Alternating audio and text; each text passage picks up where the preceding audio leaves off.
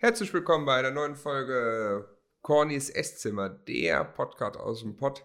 Und heute geht es noch ganz weiter aus dem Pott, nämlich das Thema Zahnbehandlung im Ausland. Hallo Corny.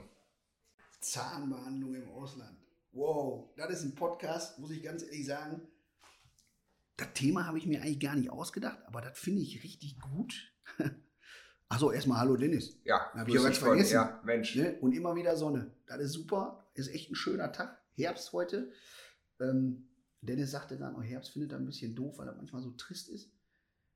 Heute haben wir fast 20 Grad. Top. Ich freue mich immer. Also, Behandlung im Ausland trifft sich sehr gut, weil, ich sag mal so, einer mit Migrationshintergrund redet über das Thema Ausland. Auslandszahnersatz oder Veneers oder was auch Implantate im Ausland.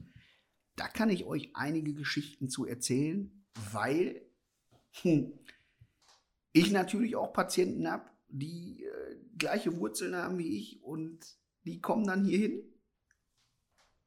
Was soll ich sagen? Also, ah, ich will nicht sagen, dass das ein Herzensthema ist. Aber ich spreche das offen an und ich habe da auch gar kein Problem mit. Wenn ein Patient kommt, der sagt, ich würde mir das vielleicht sogar in der Türkei machen. Oder in Ungarn. Oder was weiß der Geier, wo die alle hinfahren. Und dann kommt dieses Preis-Leistungs-Verhältnis. Ich will da eigentlich gar nicht mehr gegenreden, aber das ist nun mal so, wie gesagt, ich habe ja Migrationshintergrund, meine Eltern kommen aus der Türkei ich bin da ja hingefahren. Ich gucke mir das ja an. Jetzt ist es so, die sagen, Implantat kostet, keine Ahnung, 500 Euro. Ne? Zahnkrone kostet, keine Ahnung, 150 Euro. Der Typ oder die Klinik oder Institution, die euch behandelt, ja, die weiß ganz genau, dass ihr nicht vor Ort seid. Wenn da was schief geht, hat der totale Ruhe. Ja, das will ich gar nicht. Ich will erstens nicht, dass irgendwas schief geht. Und ich will, wenn irgendwas schief geht, dass man das so kommuniziert, dass man die, die Kuh vom Eis kriegt. Professionelle Behandlungsweise heißt für mich in der Regel, dass man relativ komplikationsarm arbeitet. Ne? Man will sich nicht rausnehmen lassen, dass man jede Komplikation absehen kann, wie auch immer. Ich bin operativ tätig. Ja, ich mache, äh, äh keine Ahnung, 1000 bis 1500 ambulante Eingriffe im Jahr hier in der Praxis. Davon rede ich gar nicht. Aber ich sehe leider Gottes jeden Tag, und ich kann euch das auch an Fotos beweisen, wie das ist, wenn ihr in Usbekistan und Novosibirsk und äh, keine Ahnung, Istanbul Dent und wie sie alle heißen, eure Zähne machen lasst. Ich habe tatsächlich, gebe ich auch offen zu, 10% Fälle, wo ich sage, das sieht richtig gut aus, aber, jetzt kommt der Kasus Knacktus. Ich frage dann, wo habt ihr das machen lassen? Ja, sagen die, äh, in Istanbul. Und dann frage ich, bei wem denn? Dann kenne ich den Kollegen und dann frage ich, was die bezahlt haben. Und dann sehen wir, dass wir da am gleichen Preisniveau sind. Ja? Bei den Kollegen, die ich sehr schätze, die ich auch gut kenne, und da muss ich auch ganz klar sagen, da kann man hingehen. Einer davon hat das meistverkaufte zahnärztliche Buch geschrieben im Jahr 2007 bis 2008, glaube ich. Ja, aber wenn ihr da hingeht, glaubt da mal nicht, dass ihr da weniger bezahlt als bei mir. Ganz sicher, nein. Wenn nicht sogar mehr. Der macht euch einen Kostenvoranschlag auf so einem Blankozettel, schreibt euch drauf, was das kostet. Dann ist das okay, dass ihr das da machen lasst. Weil dann geht es darum, dass ihr eine medizinische Behandlung bekommt, die gut ist.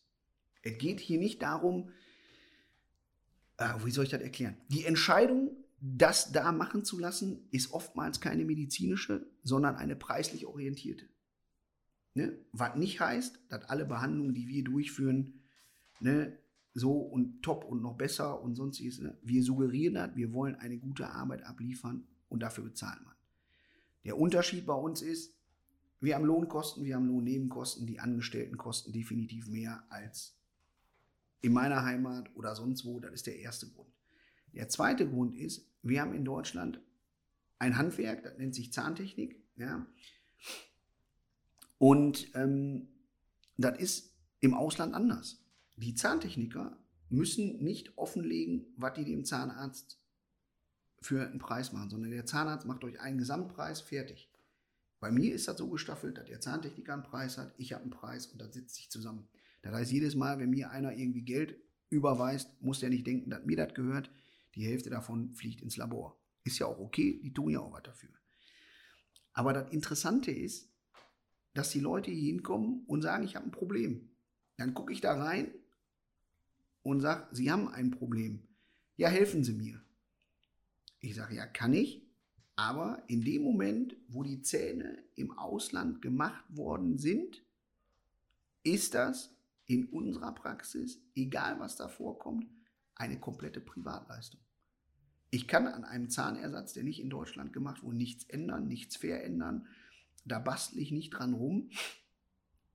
Und dann ist es so, dass ihr da vielleicht einen geringen Preis bezahlt, aber wer bezahlt? Dann kommt ihr hier hin und müsst nochmal bezahlen, weil ich das irgendwie korrigieren soll. Das Problem ist, ich habe mal jemanden kennengelernt, der ist Schönheitschirurg, der hat sich darauf spezialisiert, nur Sachen zu operieren, die vorher fehloperiert worden sind.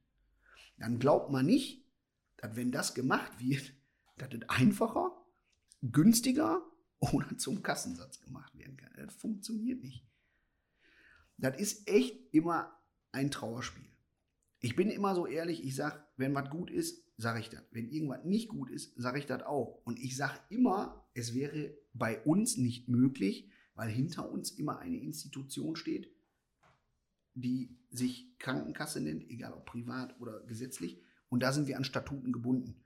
Das heißt, es gibt gewisse Sachen, die werden bei uns gar nicht genehmigt. Aber da fragt keiner nach. Da kannst du das frei therapieren. Die sagen, nee, zahl mir 1000 Euro, ich mach dir das. Ne, das ist schwierig. Es gibt Sachen, die kann man wunderbar machen im Ausland, auch Zähne im Ausland, aber wenn ihr das gut haben wollt, dann müsst ihr auch da immer einen Mittelweg finden. Geht nicht zum Erstbesten, der es günstig macht.